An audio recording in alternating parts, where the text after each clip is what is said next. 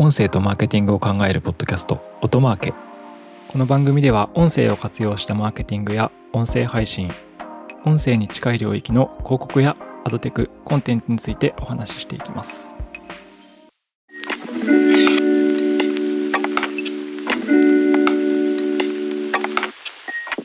音なるの高橋哲司です。八木大輔です。はい、今日は、えっと、Google さんが YouTube でオーディオ広告を始めますという話が、まあ、今ウェブ、ウェブ上でバズってますというお話。バズって、バズってるかわかんないですけどね。一部の、あのメンバーが、メンバーっていうか、業界がざわざわっとしてる。いや、でも実際、あの、私今回、この話が出て英語検索もしたんですけど、いや、すごい、結構な数の記事出てますいや、もう神ですからね。Google 新降臨ですよね。ちなみにあの、今っていうふうな、今って言ってるんですけど、11月17日の、あの、海外リリースなんで、ですはい1週間ぐらい前。そうですね。で、実際、あの、Google さんの広告ブログ、あ、こ公式ブログでも、あの、YouTube のオーディオ広告が、えっと、ブランド認知度を高めますといったタイトルで、えっと、記事が出ていて、はい。そうです。はい。では、一応どういうものかというのを説明すると、あの、YouTube で要は、音声だけの広告配信できるようになったよってことです。もうベータ版が始まってるんですよね。そう、オープンベータはね、始まってますね。ちなみに私は、あの、Google の YouTube Music が先かなって思ってたんですよ。はいはい、はい。Spotify みたいに YouTube Music での音声広告が先に来るかなって思ってたんですけど、あの、その Google の公式ブログには書いてないんですけど、YouTube Music では実はまだ使用できないんですよね、音声広告。うんうんうんだ。から YouTube は先だったなっていうのがちょっと意外だったっていう感じですね。まあ、でもそうですよね。動画プラットフォームですもんね。本来は。そうですね。でも確かによく考えたらそっちの方がいいよねっていう。いいよねというよりも、いやあのーすでに 音楽聴いてるよねっていう。そうそう。あの、いや、特に、まあ、あの、たまに音なるの中でも話に出ますけど、例えば、ローファイヒップホップチャンネルとか、ちょっとごめんなさい。著作権周りがどうとかっていうのはあれなんですけど、あの、あるんですよ。ずーっとライブ配信してる音楽チャンネルってあって、それこそ多いところだと何万人とかが、あの、ずーっとライブ配信中に、あの、参加したりしてて、うん。やっぱり音楽だけを聴く目的で、YouTube かけっぱなしパターン。そういう人って結構多いし、そこを狙ってのそうそう広告なんだろうなと。はい PV とかやっぱ見れますからね。とかライブ映像とか。うんうんうんうん。まあそう、それがね、違法か、違法か違法じゃないのかよくわからないけど。そうですね。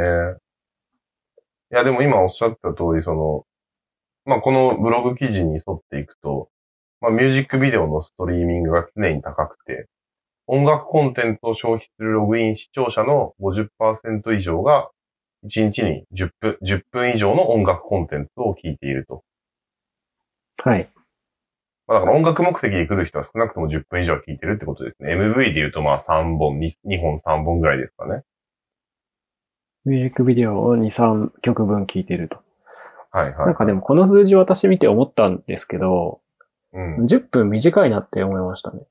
というというのは、っていうのは、はい多分この音声広告の競合って、Spotify だと思うんですよ。まあ、もうちょっとしたら Amazon 多分出てくると思うんですけど。うんうんうん。で、Spotify の音声広告。で、Spotify の平均利用時間って、133分とかですね、確か。2時間。そうですね。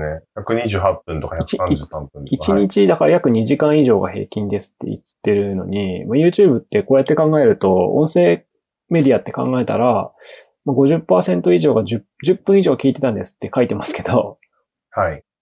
なんか短くねみたいなのはちょっと思ったんですけど。ただまあこれよく見ると、体験としては、はい。うん、音楽コンテンツの消費だから、多分その、この人が YouTube を1日に1時間見てたとしても、そのうちの6分の1とかそういう感じなのかもしれないですね。まあそうですね。もしかしたらそこが、のもありますし、はい。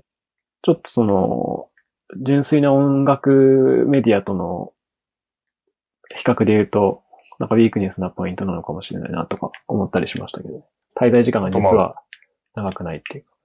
このグラン、このブログ記事のあの後半でも出てくるんですけ Google のねど、、ブログ記事。はい。あ、そうです。Google さんのブログ記事の後半でも出てくるんですけど、あの、結構その、まあやっぱり、主体的に聞いてる人が多いみたいな話があって、その、まあやっぱりながら、ながら聞きじゃなくて、ある種 YouTube なんで、うん本当に MV をがっつり見ながらうん。聞いてるっていう意味での10分だと、まあ、どどれぐらい差分があるかっていうとあれですけど、まあ広告をそこで出すってことに関しては、はい。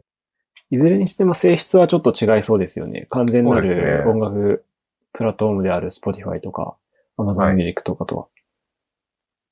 まあ、とはいえ、とはいえでもこれは、なんか別で出てた話で言うと、そうんの、音楽ラインナップのを用意してると。まあ、つまり音楽カテゴリーを YouTube にも当てはめようとしていて、うんうんうん。で、例えばラテン音楽とか K-POP とかヒップホップとかトップ100とトップ100とかなどのジャンルに分けて、そのチャンネルの専用グループをして作っていくっていうことをやりますって書いて、Google も書いてるんですけど、まあこれって完全に Spotify になろうとしてるよねみたいな。まあそうですね。でこれができると完全に音楽聴くために YouTube 使う人はどんどん増えるだろうから、なんかその YouTube の使用方法とか自体も変わってきそうですよね。ちなみにそのカテゴリーは何に使われるかというと、あの、オーディオ広告のターゲティングに使われるんですけどね。あの、今 Spotify でやられてるみたいに。まあやっぱりその、アルバム単位でみたいな話、ハードウェアだった時はやっぱりアルバムで聴くしかなくて、あとはラジオで聴くとかっていうのがあったと思うんですけど、まあ Spotify って完全にそこにそのプレイリストっていう概念を持ち込んで、あの、それぞれが各々カスタマイズした音楽を順番で聴けますみたいな。やっぱりその中でジャンルってすごい重要になってくるんだと思うんですよね。そのどういうジャンルを聴いてる人がどういう傾向にあるとか、はい。で、そういうカテゴライズを、まあ、Google さんもしていく、YouTube もしていくっていうことなのかなと思います。そうですね。まあもう本当にこれ Google 参入で、群雄割拠必須みたいなね。まあそういう意味でさっきバズってたっていうはいはいはい。話だと思うんですけど。ちなみにベータテストの前に多分実証実験してて、はい。はい。えっ、と、アルファテストか、やってたって書いてますね。YouTube で測定されたオーディオ広告キャンペーン75%がブランド認知を大幅に向上させました。うん、うん、うん、うん。で、初期のテスターの一人であるシャッターフライは、オーディオ広告を使用して、関心のある買い物客の購入検討に影響を与えました。で具体的に広告送金の14%上昇、ターゲットオーディエンスの、え好意を持つユーザーが2%上昇というベンチマークを上回りました。あ、上回ったなんですね、これは。なるほど。まあ、効果あったよっていうことを書いてるわけです。まあでも、オーディオ効果ありますよね。だって、ラジオ広告とかもそうなんですけど。YouTube がなんかここまで本体の YouTube 使ってがっつり入ってくるとは思わなかったなっていうか、そこはちょっと意外でしたね。YouTube Music とかで、Spotify とかと全く同じように来るのかなって思ってたんですけど。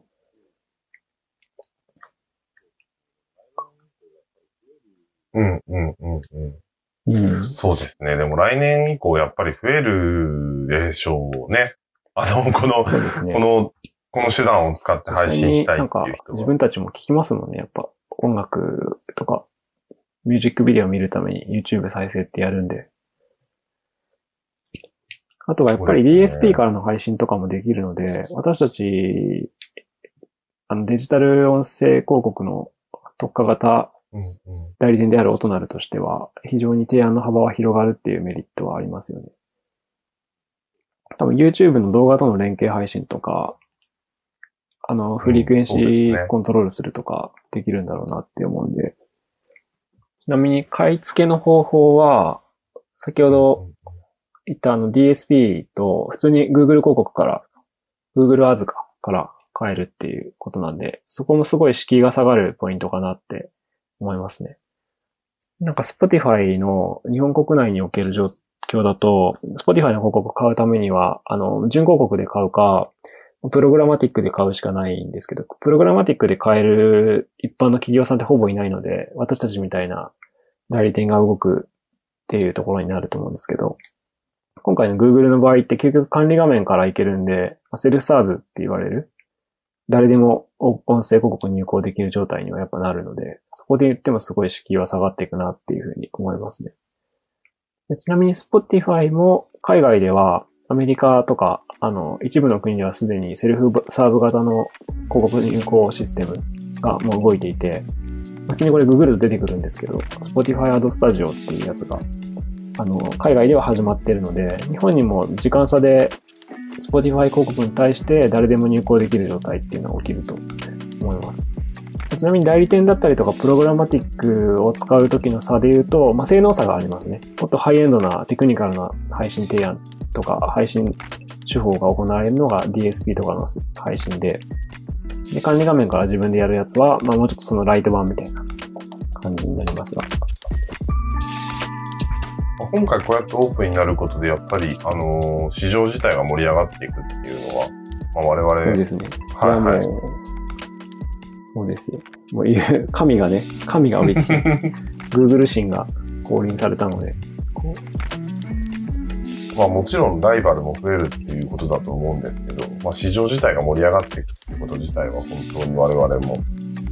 そうですね。いや、もううちのミッションはそこでしかない。そうそうそうそう。音声広告を広げて市場を巨大化させていくっていうところなので、音声広告が大きくなると何が起きるかっていうと、音声コンテンツ配信してる人たちが潤うので、うんうんうん、こうやっていくためにもやっぱりお金稼ぐ方法必要だよねっていうところです。